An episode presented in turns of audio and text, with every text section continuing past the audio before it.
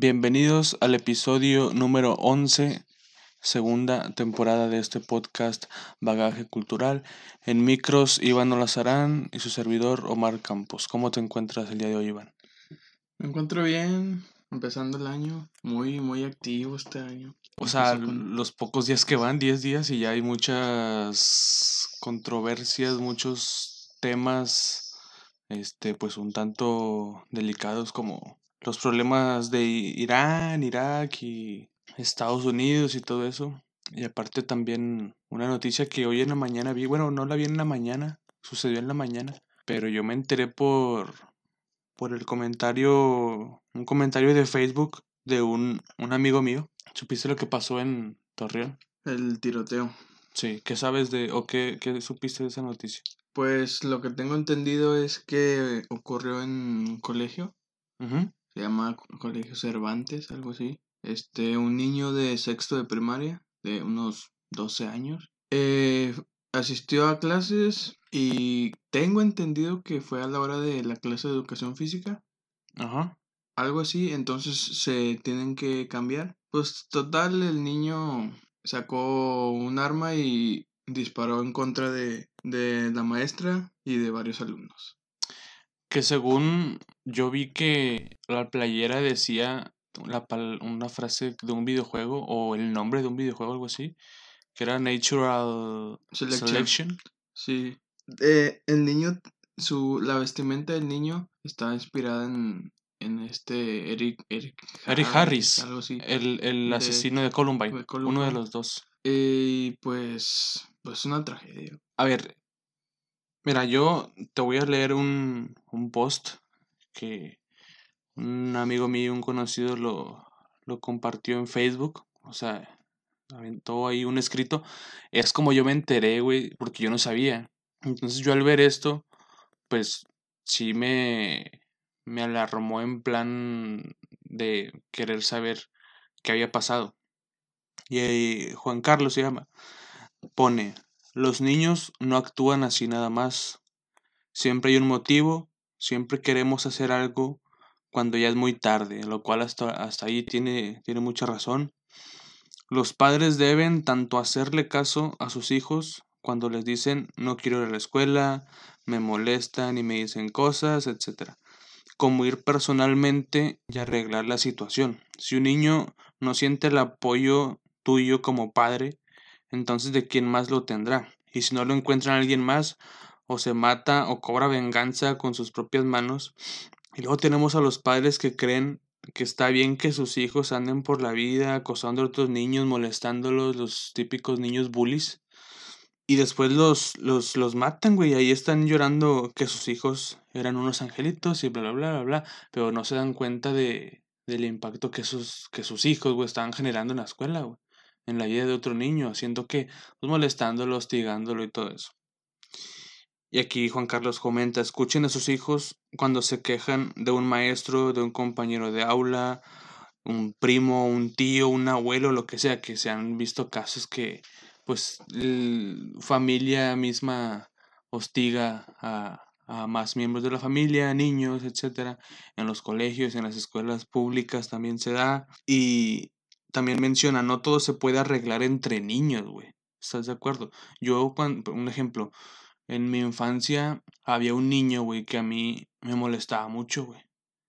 Entonces, yo un día me harté, güey, agarré un palo y se lo encajé en la cabeza.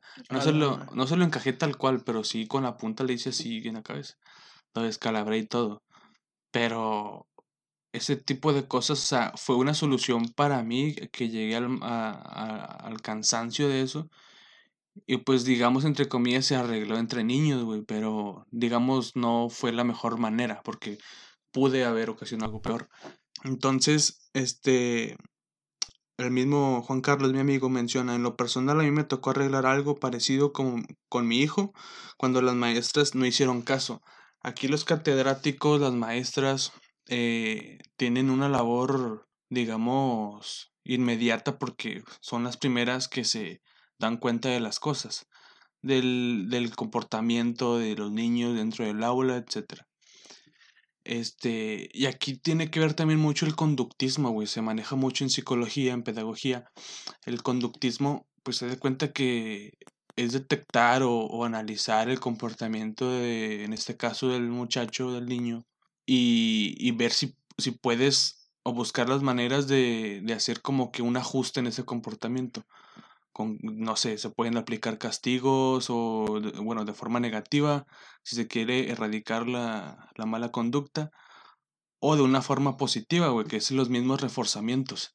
Entonces, lo que estuve leyendo, no sé si leíste lo mismo, pero este muchacho, este niño, este, no era alguien con malas calificaciones, no era el chico problema que tiene toda escuela.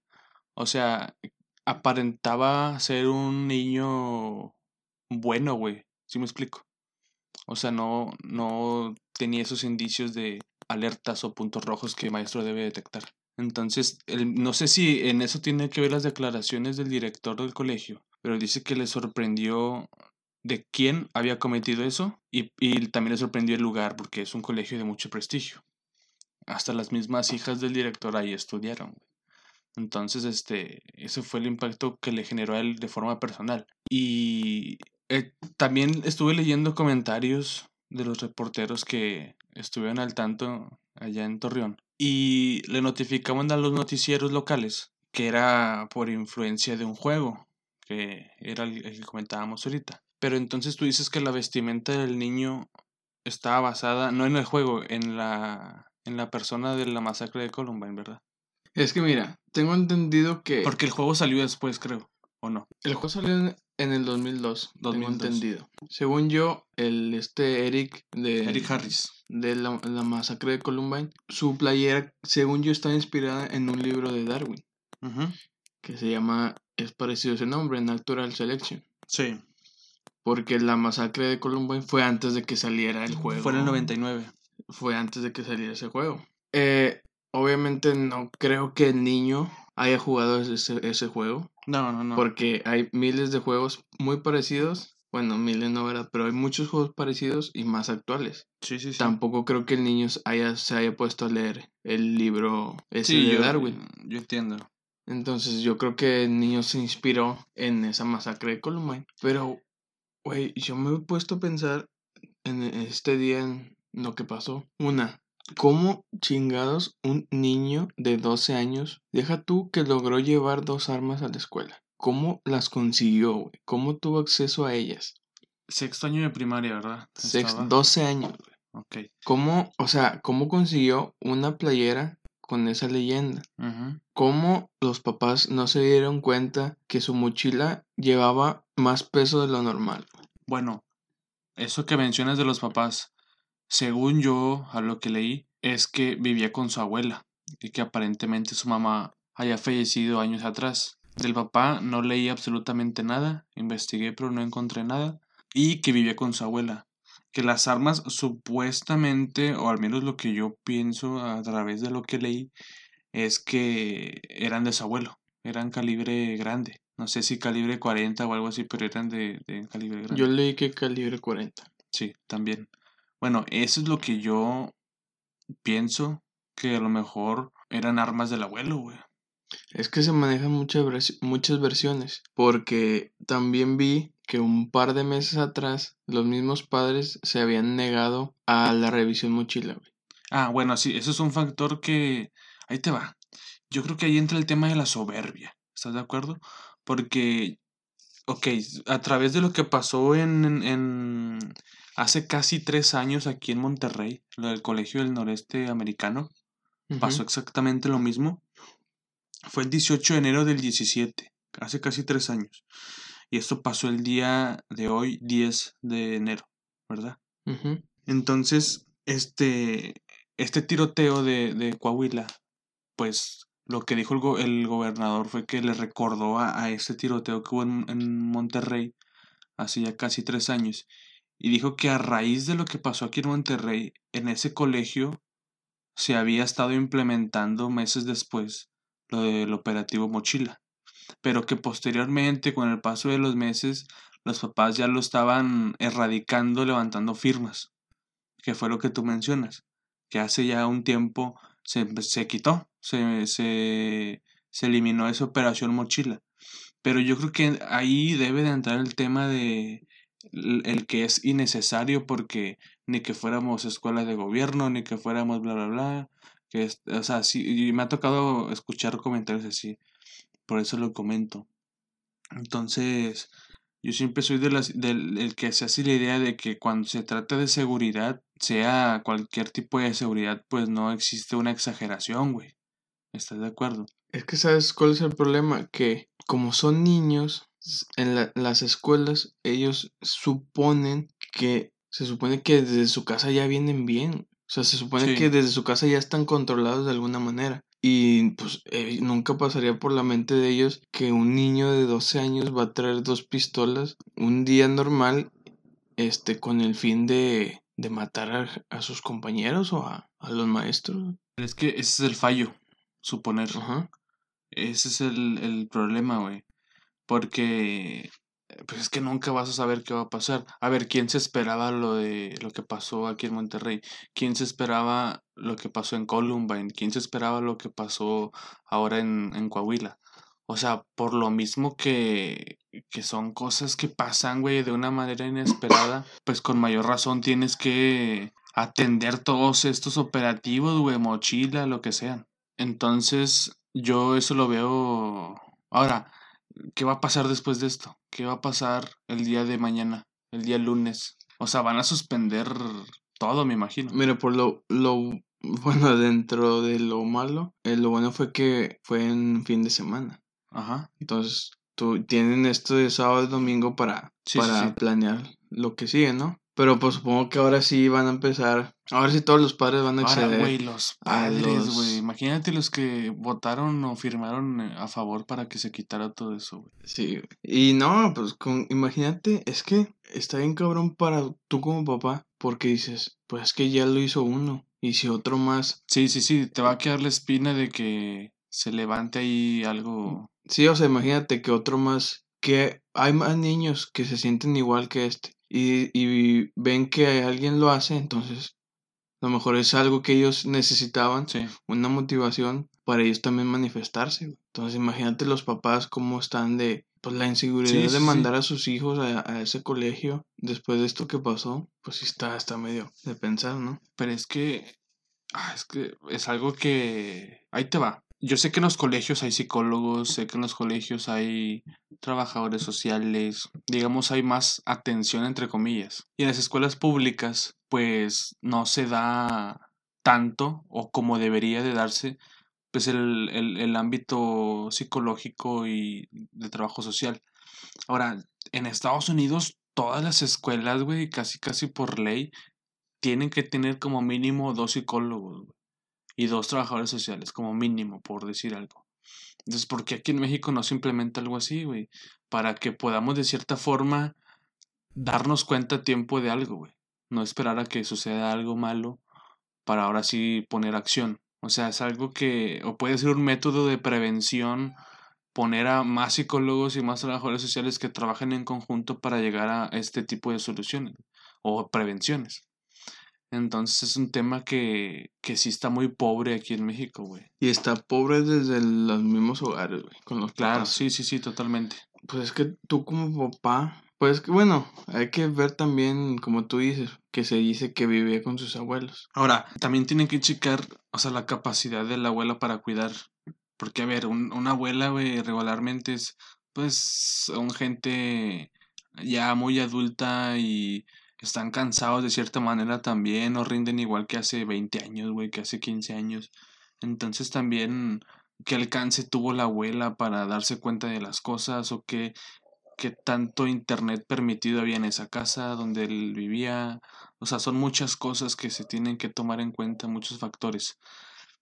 Pero, o por ejemplo, bueno, eso también de las armas es un, un tema que, pues ni tú y yo sabemos ahorita, pero podemos sacar algún tipo de teorías, pero quedarán simplemente en teorías no comprobadas, así que pues daría igual. Pero sí, yo creo que tienen, bueno, van, supongo que van a hacer todo un movimiento de investigación en su hogar. Sí, no, pues... Como protocolo. O bueno, sí. El tema de las armas, el tráfico de armas, el acceso tan fácil que puede ser el tener un arma. Sí, sí, sí. Y el tema de suicidarte después de cometer, o sea, no le veo ningún sentido. No le veo ningún Lo que yo veo en eso es, eh, una, no querer afrontar las consecuencias, porque creo que toda gente sabe que hacer algo así va a conllevar unas consecuencias muy este, fuertes en todos los ámbitos que quieras ponerlo. Yo lo veo más que es eso, como una, este, digamos, querer evadir esa, esas consecuencias que se vienen posteriores. Porque, a ver, si yo quiero cometer esos actos, es porque de alguna forma quiero que toda la atención gire hacia mí. Entonces, al yo hacer eso es porque quiero demostrar algo, ¿no? O sea, ¿por qué? Porque se suicidan y la gente, por lo que va a quedar es pura especulación. Sí. De por qué lo hizo, fue por bullying, fue por maltrato familiar, familiar porque tenía problemas psicológicos, o sea, no se va a saber. Acá a nosotros pues, nos va a tocar hacer las, las teorías, ¿no? Pero, a ver, si tú haces eso, pues lo más lógico es lo cometes y luego das a conocer por qué lo hiciste. Decir, y hasta señalar, decir, lo hice por esta persona, por esta persona y por esta persona, porque me hostigan, porque me atacan, porque esto. Sí, te entiendo. Pero regularmente todos hacen eso y se quitan la vida. ¿Sería también más por cobardía? De, de hecho, de eso hablamos un episodio, ¿no? Que no recuerdo muy bien que si el acto de suicidio era acto de cobardía o era acto no creo que otra cosa habíamos comentado, pero posiblemente sea un acto de cobardía también. Mucha gente vi en Facebook que comentó es que porque el hecho de, de llevarse con él a otras personas inocentes y bla bla bla eso también este es algo que pues no se va a saber güey. O sea simplemente como dices cuando pasa eso se da y ya se suicidan y no, no saben o no sabemos qué, cuál fue el origen real. Ahora, ¿qué tanta madurez puede tener un niño de 12 años? Tal vez simplemente él dijo, mm, cierto, ciertos alumnos me molestan y veo que tiempo atrás la forma de desquitarse de algunos fue eh, llevando armas y disparando y pues se les hizo fácil. Vieron que, que esas personas atrás dispararon y luego se dispararon hacia ellos mismos, pues lo, lo vieron fácil tal vez. Y eso fue lo que, lo que pudo haber pasado. Pero bueno, es algo que es muy lamentable, digo, yo en lo personal sí me sentí un poquito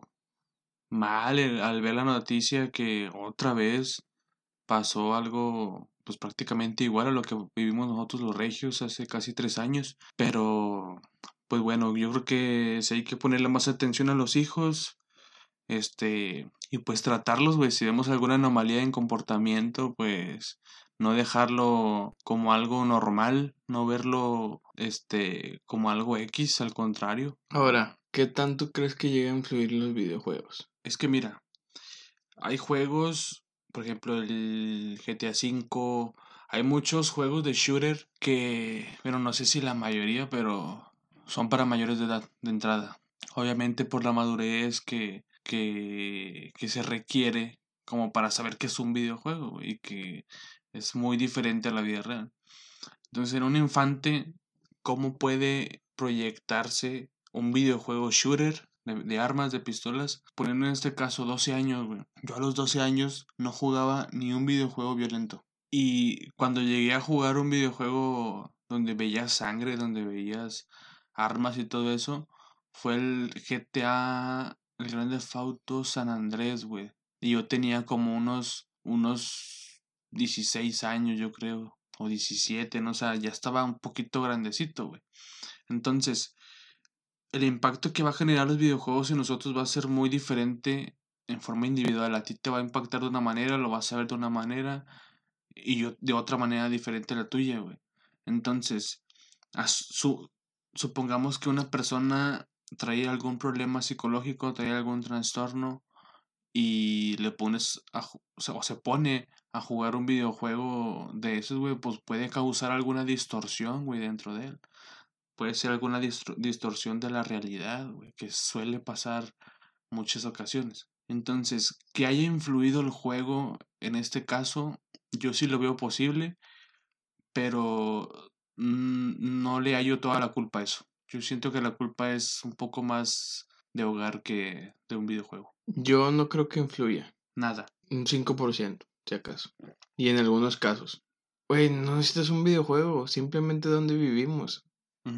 Para darte cuenta cómo es. En un país donde la violencia. Ajá, güey, donde todos los días hay matanzas. Todos los días. Todos los días. Entonces, sí sé que puede, un videojuego puede impactar de distinta forma a, a las personas, a los jóvenes en este caso, pero no creo que sea un factor importante. En, en estas situaciones, pero pues de alguna forma los papás deben de estar al tanto de otra cosa de qué videojuegos porque eso que dices es, es importante porque supongo que los papás o la mayoría no sabe que los juegos los videojuegos también tienen clasificación. Ah, tienen restricciones de edad, claro. O sea, ahí te dice de qué edad a qué edad es recomendable los juegos. Memo Hierbas, este, yo una vez me lo topé en Gamers, ahí en Morelos, y me acuerdo que él había contado una anécdota que llegó un señor con su hijo y, e iban a comprar un juego de pistolas, de armas, pero era para mayores de 17 años o de 18 años, no me acuerdo. Entonces el señor se puso en un plan, porque Memo Hierbas en aquel entonces era gerente de, ese, de esa unidad o de esa sucursal. Y pues un empleado le dijo, es que no le podemos vender el juego porque es para mayores de, de edad. Entonces el señor se puso en un plan de que, pero es que yo te estoy pagando y yo lo voy a comprar y bla, bla, bla. Entonces no, pues háblale al gerente. Llega este vato, güey. Y dice, bueno, al menos aquí, en esta, sucursal, en esta sucursal, no se lo vamos a vender. Entonces, pues ahí te das cuenta que muchos señores se ponen en del lado del, niño, se ponen de, en contra de, del vendedor, el cual el vendedor está haciendo su, su trabajo correctamente. El que está haciendo de forma negligente, pues es el, el señor, ¿no? Porque está comprando algo que, pues, no debería. Porque, a ver, él no lo va a jugar, güey. ¿Quién lo va a jugar? Pues el niño, güey. Entonces, este, eso sí lo veo un poco mal. Y creo, ¿cómo están clasificadas? Está por. Creo que la, la A es la de, la de juegos para menores, o sea, para niños. Pero ya la, la que es para mayores creo que es R, ¿no? Sí, creo que la R es la. Como Edge. Güey, pero también, ¿qué juegos no incluyen violencia. Quitando, por ejemplo, el FIFA, los de deportes. Ajá. Y ciertos de deportes. Ajá. Porque si hablamos de violencia, estamos hablando de cualquier tipo, ¿estás de acuerdo? Sí. Pero, o sea, dime juegos en los que no, no dispares, por ejemplo. Es que ya ahorita el shooter, o sea, lo que es el modo shooter, sí está por encima de todos.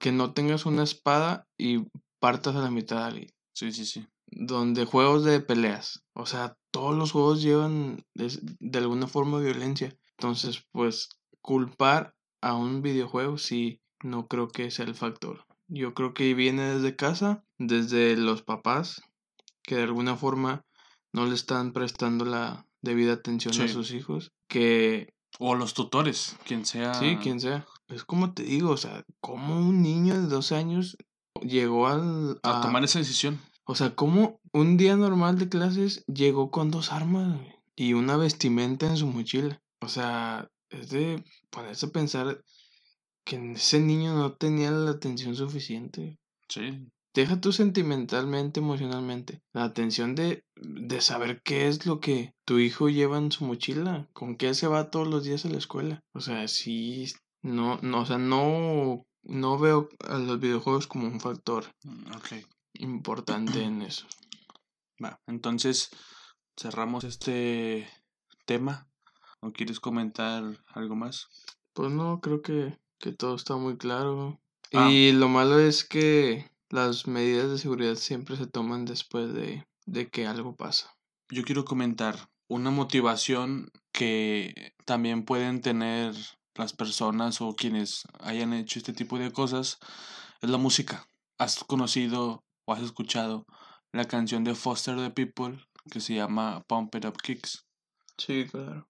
Y que esa canción salió en el 2010, que fue este, inspirada en la, en la masacre de Columbine. Entonces esta canción agarró un giro o agarró un rol mundial en el que es imposible que no escuches esta canción y no te recuerde a Columbine. Entonces, este, también la música puede ser una motivación para que alguien cometa este tipo de cosas, ¿no crees? Por, o sea, los mismos, los mismos miembros del grupo llegaron a la conclusión, o sea, Foster the People ya no toca en vivo esa canción, güey, porque causó o sigue causando mucho ruido en todo este tipo de tiroteos, güey.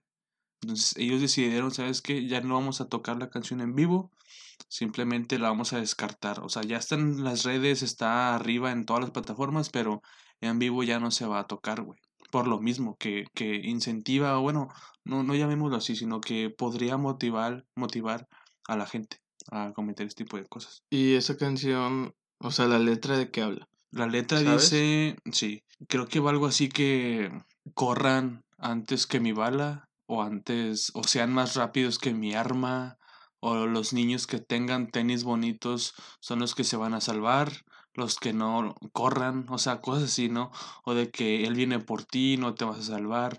Ese tipo de frases son los que engloban esta canción.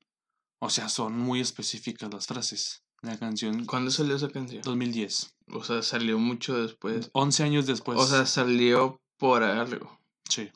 O sea, específicamente salió por las masacres que han, perdón, las los tiroteos, sí, sí, Entonces, yo sí creo que esa canción sea algún tipo de motivación y creo que el mismo grupo se dio cuenta de eso, porque cada video que sale sobre este tipo de casos, por ejemplo, salió con lo de Monterrey, este editaban los mismos jóvenes editaban los videos y le ponían la canción de Pump It Up Kicks. Güey, es que es la misma sociedad, güey. Ya sé, ya sé, es todo un caos. Es la misma sociedad la que hace que todo. O sea, la misma sociedad le da un significado a las cosas. Sí. Para bien o para mal. O sea, si la gente no consume ese tipo, o sea, le da ese. ese sí, ese rol, ese. Ajá. Pues la canción pasa desapercibida, lo Claro, claro, claro. Pero la misma gente, al estar, como tú dices, editando esos videos, alimentando. Ajá, simplemente alimentando, pues se, se origina este tipo de cosas, ¿no? Yo lo veo como una bola de nieve, güey, que va en picado, que va deslizándose sobre una montaña. Conforme avance los metros, se va haciendo más grande la bola. Acá, mientras sigan hablando de ello, mientras sigan alimentando esos videos, editándolos, pues más grande se va a hacer la bola, güey. Es un claro ejemplo de que de que va a tener un crecimiento exponencial y va a seguir causando cosas negativas. Puede pasar también de manera positiva, pero seamos sinceros, predominan más las cosas negativas. Entonces, pues, pues sí, eso es lo que yo lo asimilo así. Y pues, ¿qué podemos esperar de una sociedad en la que hay quienes se burlan de lo que pasa? Sí. O sea, hay gente que, o ves tú, te topas con comentarios en son de burla de lo que sucedió. O sea, ¿qué pasa por la mente de esas personas que les causa gracia este tipo de cosas? Se, se reirán cuando les pase a ellos, que ojalá y no, pero ¿crees que se, que se rían, güey, cuando lo viven de cerca? Yo creo que simplemente para llamar la atención. Es que yo sí, el mexicano, para mí, es doble moral por naturaleza. Es algo que ya trae. Porque, y se, me puedo referir a muchos campos, güey. Me puedo referir a muchísimos temas. No lo voy a tocar ahorita, pero es, el mexicano es así, güey. Entonces es un punto en contra muy grande. Pero pues esperamos que pues no se sigan, no sigan pasando este tipo de, situaciones. Y pues que los padres, digo, sé que a veces es difícil, porque pues muchos padres trabajan, todo ese rollo. Pero pues de alguna forma estar enterado simplemente de qué es lo que tu hijo hace. Que ve en internet. Ajá. Y sobre todo, ser de alguna forma paranoicos todo el tiempo. O sea, siempre pensar mal de cuando se trata de, de tus hijos porque pues, no sabes qué, qué esté pasando en sus mentes. que, Muchas, muchas veces es en sus débiles mentes. Ajá. Porque es lo que te digo, que tanta madurez puede haber en un niño de 12 años. Sí, sí, entiendo. Entonces, pues, de modo. Bueno, quisimos comentar este tema, se nos hizo un tema que pues es muy lamentable y quisimos comentarlo aquí en el podcast, conocer nuestros puntos de vista, nuestro pensar al respecto y pues nada, esperemos que no nos sigan ocurriendo este tipo de cosas y que haya una mejor atención con, con esos muchachos que realmente pues seguramente lo están pasando mal y uno difícilmente se da cuenta de eso.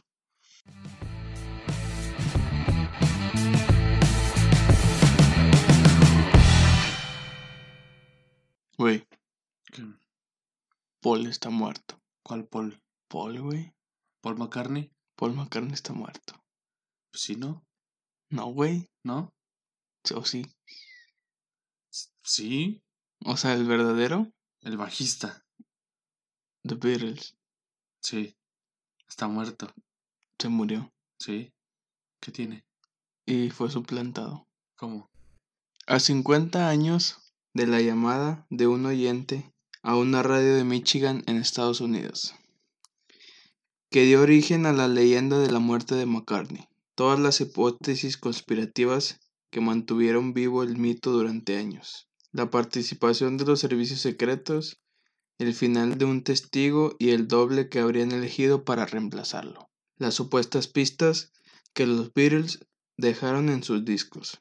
Y la increíble reacción de los Fab Four. Ringo Starr es el único sobreviviente de los Beatles. La banda más grande de la historia se fue quedando sin integrantes. El balazo de John David Chapman, que terminó con John Lennon, el tumor cerebral de George Harrison y el accidente automovilístico de Paul McCartney. ¿Has escuchado de esa teoría conspirativa? He escuchado lo que mencionaste de, digamos, mensajes ocultos en los discos o algo así, ¿no? Sí. Este, o sea, yo sé que hay gente que abrió toda una investigación para descifrar de cierta manera esos mensajes ocultos y, y tratar de enlazarlos entre sí. Pero no sé, pero no sé exactamente qué es. O sea, la verdad nunca fui seguidores de los Beatles. ¿Has oído hablar del accidente de Paul McCartney? No, nunca. Fíjate, esta historia empezó cuando los Beatles ya estaban llegando como que a su fin. Sí. Eh, 50 años atrás. Fue mm, el 12 de octubre del 69, como que en una radio de, de Michigan. El locutor Russ Gibb, entre canción y canción, conversaba al aire con oyentes. Creo que eso es muy, muy típico de, de las radios. Sí. Entre los que llamaban había como siempre de todo. Solitarios, los que pedían algún tema, los que buscaban fama, los que querían dedicarle una canción a la persona que amaban y hasta gente que no estaba bien. De pronto, Hola, ¿quién habla? preguntó Gip. El oyente no se identificó. El locutor insistió. El otro de mala gana dijo llamarse Tom. Su voz era rugosa y adormecida. Urgido y solemne, escupió. Paul está muerto. Hubo silencio. Tom, o como se llamará, repitió. Paul McCartney está muerto. En el estudio se escuchó una risa, una risa incómoda. El oyente, para darle verosimilitud a su afirmación, conminó al DJ radiofónico. Pon Revolution 9 al revés y en la parte que John repite Number 9, vas a ver que dice con claridad Turn me on, turn me on, dead man, enciéndeme, hombre muerto. Dos días después, en un diario universitario de Michigan Daily, una larga nota firmada por Fred Labor explicaba la situación. El titular era La muerte de McCartney, nueva evidencia sale a la luz.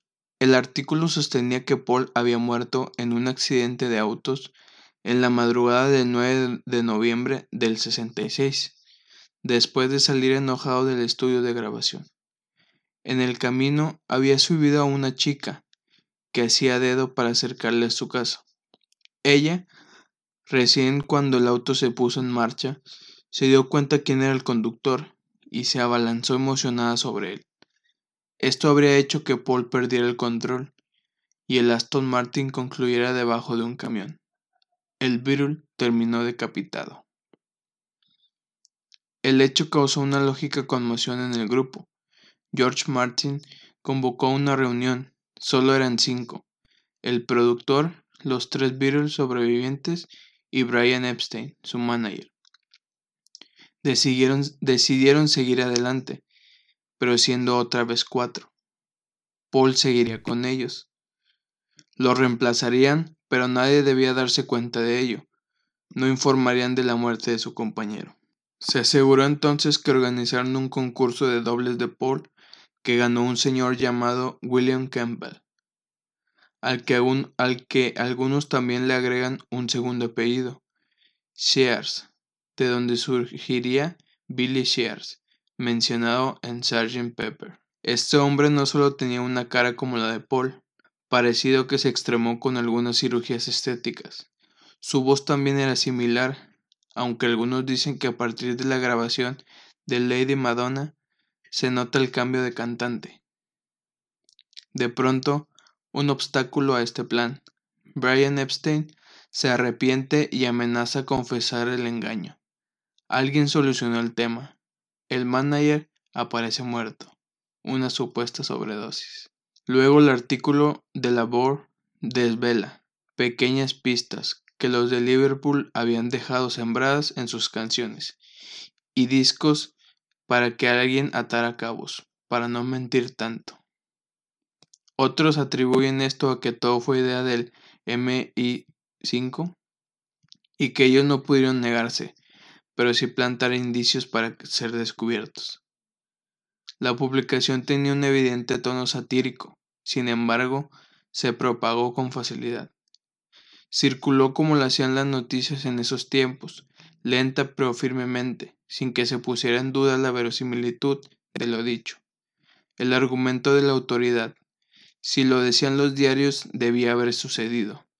La fuente se olvidó y la historia se fue repitiendo. Tal fue el revuelo que los mismos Beatles debieron salir a desmentir la información. Ringo dijo que todo era mentira, pero que importaba poco lo que él dijera, porque la gente creía lo que quisiera creer. John se enojó, lo consideró ridículo. Paul debió salir de la reclusión de la casa de campo en Escocia para probar lo que nunca pensó que le sería exigido, mostrar que estaba vivo. Lo que lo que dijo Ringo se me hizo lo más correcto. O sea, decir que, que todo era mentira, pero que importaba poco lo que él dijera, porque realmente los fanáticos pues son los que van a creer y van a decir lo que lo que gusten, ¿estás de acuerdo? Entonces se me hizo la respuesta más más inteligente. Pero después de eso, ¿qué, güey? ¿Qué, ¿Qué terminó? De hecho, después, eh, la portada de Life mostraba en, en blanco y negro a la familia McCartney en pleno en un paisaje campestre. Paul con el hastío instalado en su cara, a Linda y a sus dos hijos, el título era Paul todavía está con nosotros. En una solapa externa que agregan varias revistas norteamericanas a modo de sumario reducido, la diferencia de la supuesta muerte también se hacía presente. McCartney los hechos detrás de la muerte que no fue. Paul, parafraseando a Mark Twain, pudo haber dicho que la noticia era cierta, solo que algo prematura. Se mostró sorprendido y no pudo disimular que toda la situación le parecía ridícula. En cierto punto lo interpretó como una extorsión porque durante años hizo apariciones semanales en la prensa y en el momento que decidió recluirse se vio obligado a volver a aparecer para aclarar esta situación. Esto lo dijo, lo dijo Paul. Los rumores sobre mi muerte han sido algo exagerados, dijo con humor.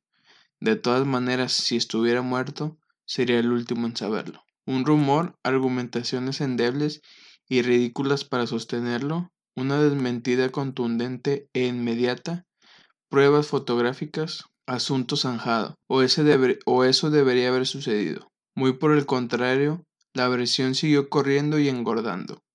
Se generó la duda en muchas personas y de, ese modo la muerte de Paul es una de las principales teorías conspirativas del último siglo. Eh, antes del llamado telefónico al programa de radio de Michigan, se encuentra un antecedente de la versión. El 17 de septiembre del 69 se publicó en el diario de la, de la Universidad de Drake de Iowa una nota de alguien llamado Tim Harper. Hay quienes sostienen que hay una versión anterior del rumor que recorrió tenuemente sin llegar a demasiadas personas en, Inglaterra. El hecho, el accidente automovilístico, tiene un antecedente real. A fines de diciembre del 66, Paul chocó con su automóvil. Como resultado le quedó un diente partido, una ligera cicatriz sobre el labio superior y una estadía en el mecánico para arreglar las abolladuras del vehículo. El 7 de enero del 67, un asistente de Beryl, el marroquí Mohamed Hadjik, chocó en el Mini Cooper de Paul y lo destrozó. Hadjid no sufrió lesiones de gravedad. La foto del auto destruido tuvo alguna difusión. Paul iba en el auto detrás con Mick Jagger y Kate Richards. Una revista que hacía un reporte pormenorizado de las actividades de los de Liverpool, una especie de órgano de club de fans llamada Book Monthly, publicó en su número de, de febrero del 67 un recuadro titulado Falso Rumor. Consignaba que la mañana del 7 de enero se había producido un accidente con el auto de Paul, pero que él no iba dentro y que nadie había resultado herido. Como si las apariciones constantes de Paul en la prensa y las canciones que producía con particular constancia no alcanzaran, en la fecha que dicen que ocurrió el accidente de Paul estaba junto a Jane Asher, su novia de entonces, fuera de Inglaterra. Se encontraba por un lapso de 15 días viajando entre Francia y Kenia, por lo que hubiera resultado imposible que muriera en un auto en Londres. Las pistas dejadas por los otros tres Beatles y por George Martin en las canciones, según quienes creen en esta teoría conspirativa, son múltiples y evidentes. En realidad, cada verso oscuro o poco claro, cada juego de palabras, cada referencia a la muerte o a una fuerza superior es interpretada como señal de que Paul se encuentra muerto.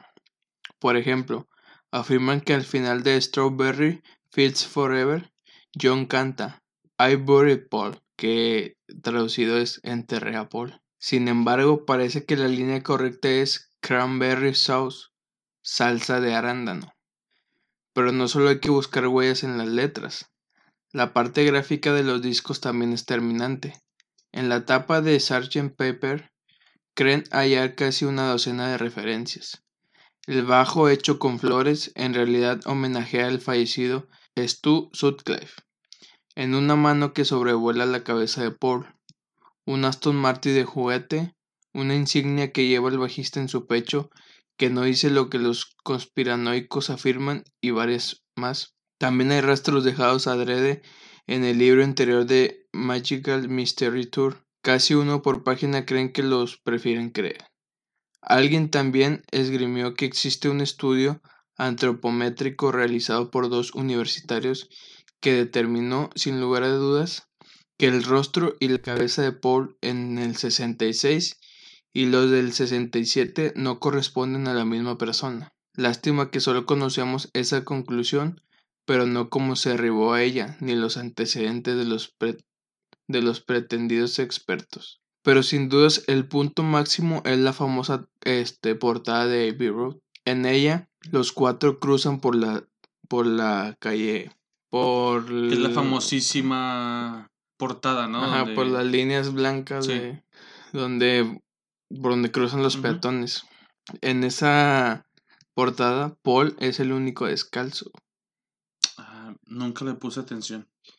Eso que tuvo origen en el calor reinante al momento de sacar la foto y en una broma medio boba de Paul se convirtió en el principal argumento para sostener que se encontraba muerto. La vestimenta de los demás y el orden de aparición sería otro dato refutable más. Lennon delante de todos y de pristino blanco. Sería el sacerdote. El celebrante o el mismísimo Dios, Ringo, de negro, el de la funeraria, Paul, descalzo con los ojos cerrados y un cigarrillo en la mano, en la mano derecha, y todos sabemos que era zurdo. O es zurdo. Ok, ok, ok.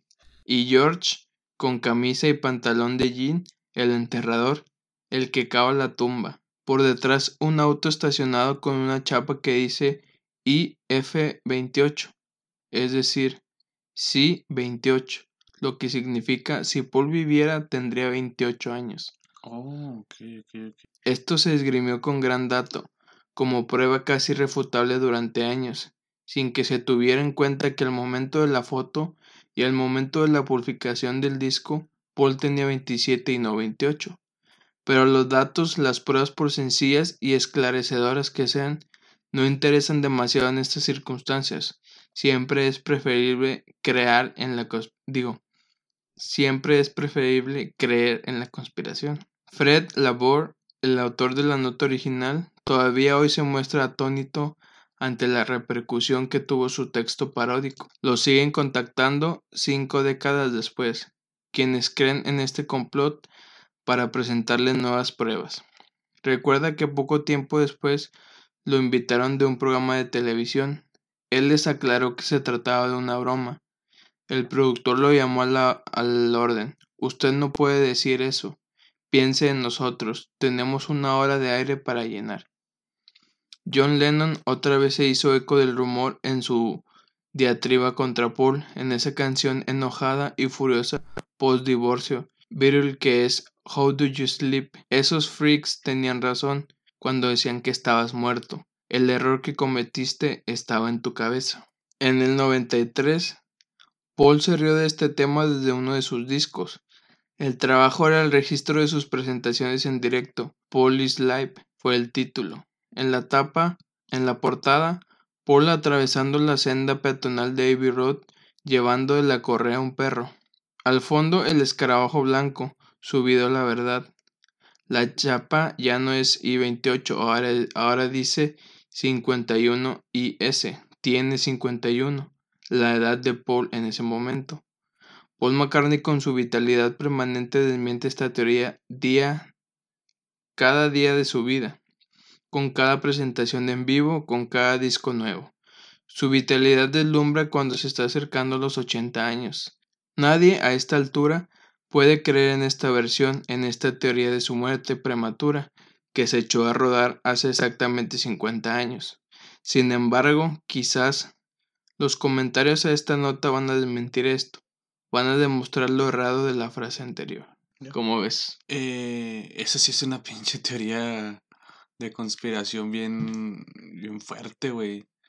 Yo conozco una de Elvis Presley, pero te digo, esa de, de, Paul no la conocía. Pero estará vivo. ¿Qué edad tendría ahorita en 2020?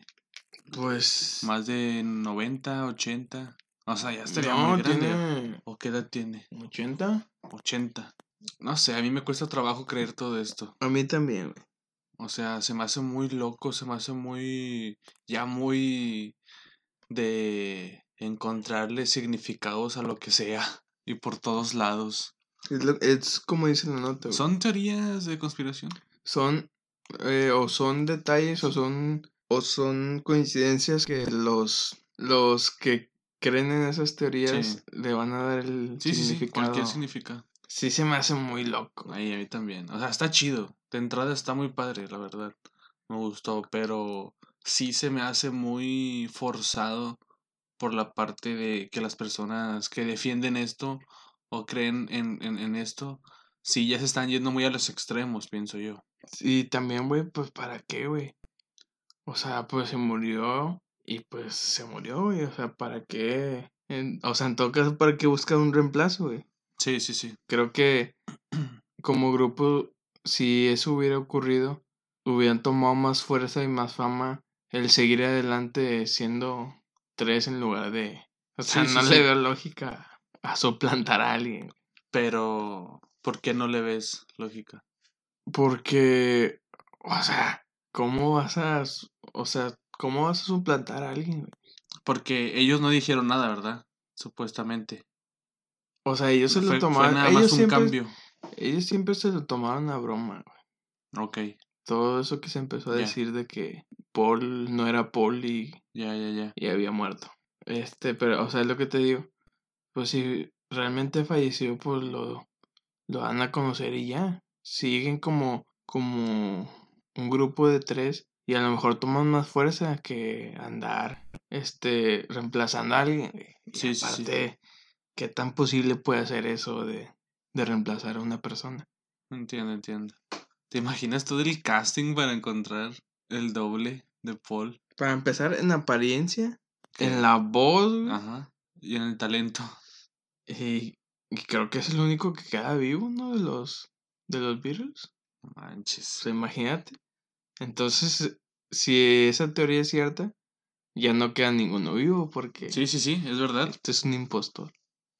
Es verdad, es verdad.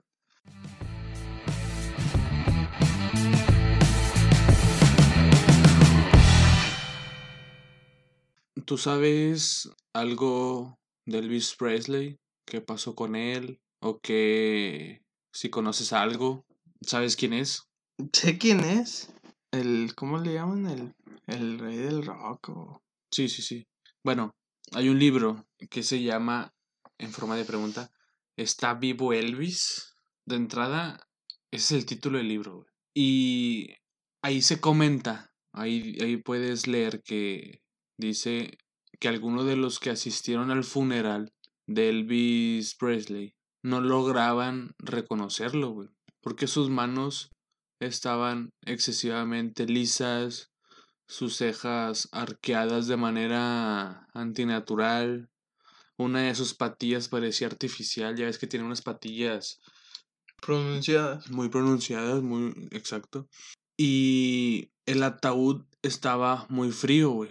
Esto da a entender de que pues podría ser alguna figura de cera y con algún sistema de aire acondicionado para que no se este derritiera pues la cera en sí. Entonces, eh, un presidente o algo así de un uno de sus clubs de fans este no reconoció al cuerpo como el de Elvis y se le hizo saber a Vernon Presley, que supongo ha de ser algún, algún familiar o algo. La verdad, yo, yo no lo conozco a esta persona, pero por el apellido, pienso yo. Y cuando se lo hace saber esta, este presidente o presidenta del de club de fans, le responde esta persona, güey. Elvis se encuentra observando el funeral desde el segundo piso de la mansión. Fue lo que le respondió, güey. Al menos eso argumenta este libro. Entonces eso despierta o despertó en su momento mucha inquietud en plan, este, pues ya no sabes si tu cantante favorito o lo que sea, tu ídolo, está vivo o muerto. Entonces este libro en cierta forma fue muy criticado y, y, por otro lado fue muy este visto de una buena manera por por el cuestionamiento que, que, se implementan en las páginas. Entonces también menciona que aún en actualidad siguen apareciendo noticias de personas que dicen haber visto al cantante vivo en distintos eventos públicos. Muchos de esos avistamientos han sido fotografiados.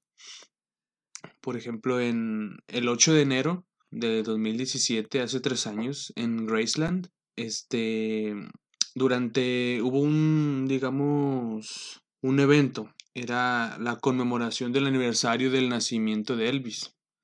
Se, fotografió em, a un hombre de barba cana, quienes algunos fans creyeron reconocer a Elvis Presley a través de esa persona.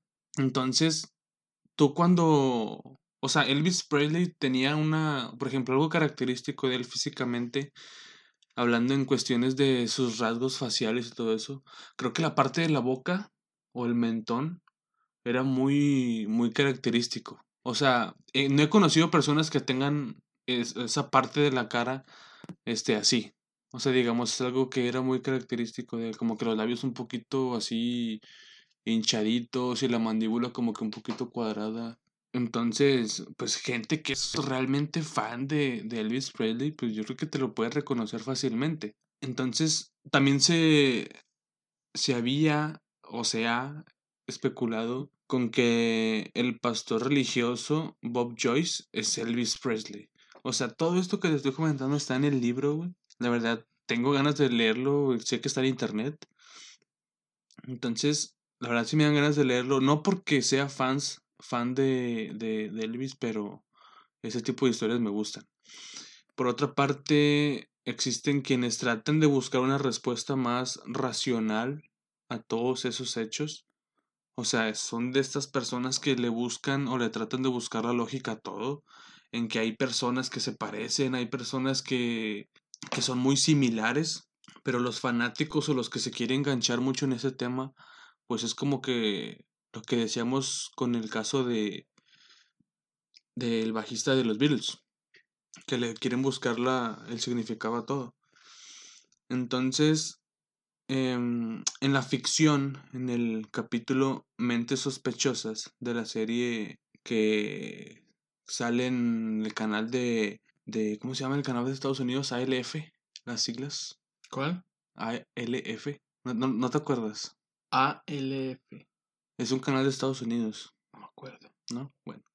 Yo hace mucho lo veía, bueno, lo llegué a ver un par de veces. Ahí sale una serie que se llama Mentes Sospechosas. Entonces también se especuló con la posibilidad de que Elvis hubiera simulado su muerte y se ocultase para tratar de llevar una vida normal.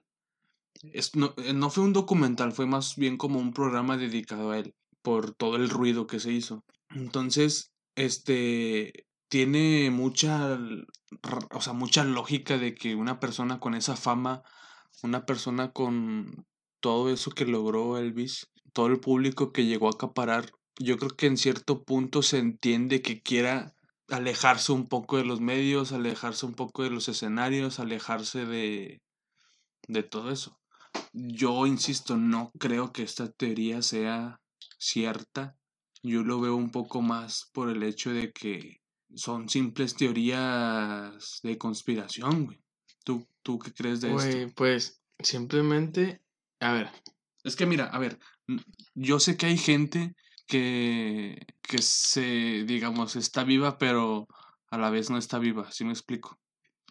O sea, yo sé que hay gente así, güey.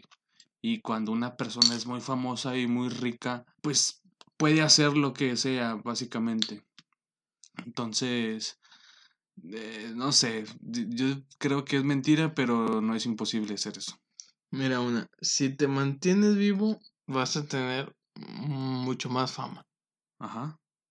Ahora, si quieres una vida tranquila, pues simplemente te retiras y ya. Ok.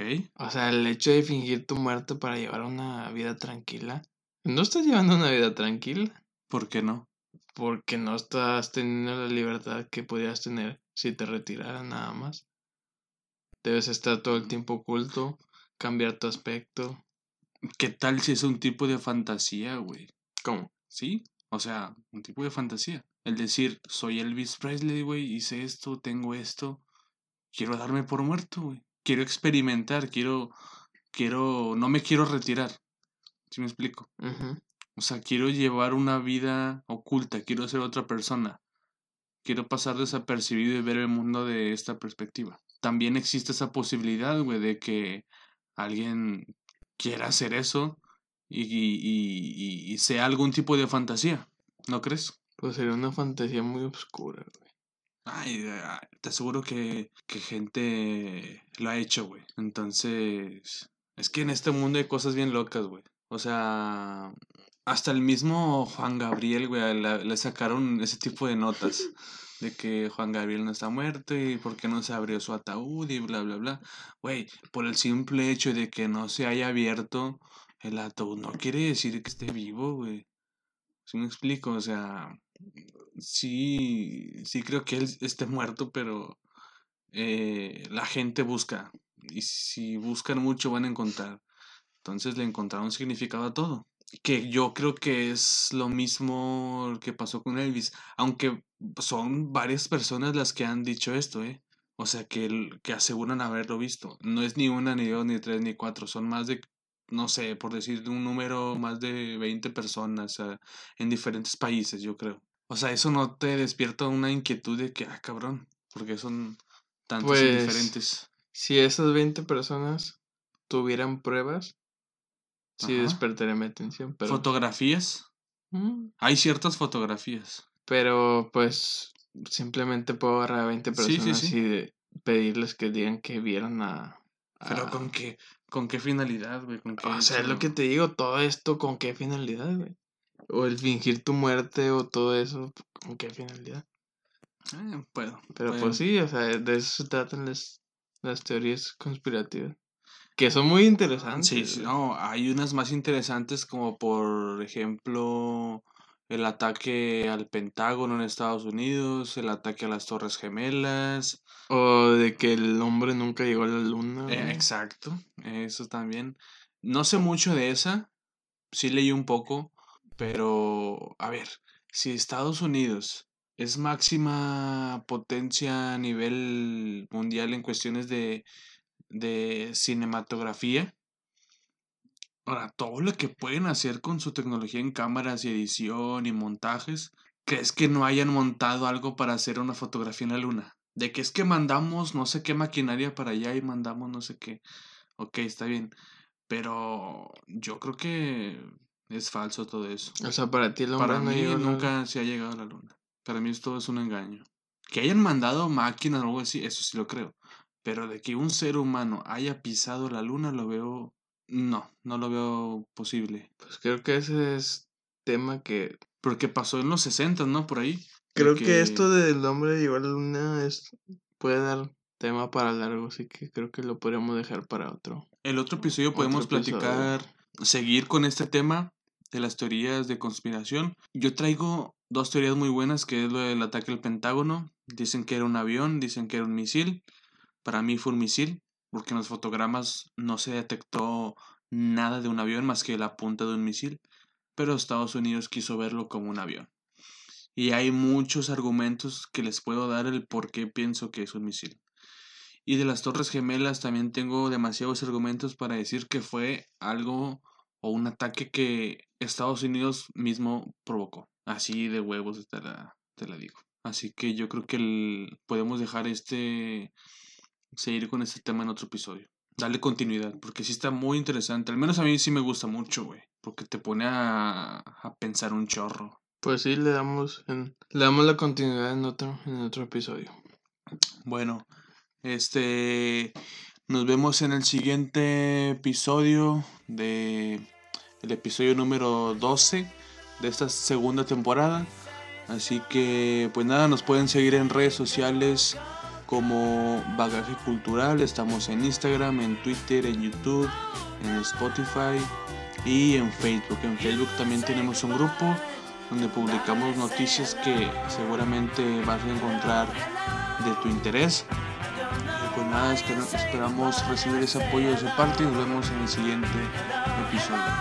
Y pues nada, que esperamos que hayan tenido un excelente inicio de año. Este, su apoyo en, este proyecto. Y pues nada, que sea un buen año para todos.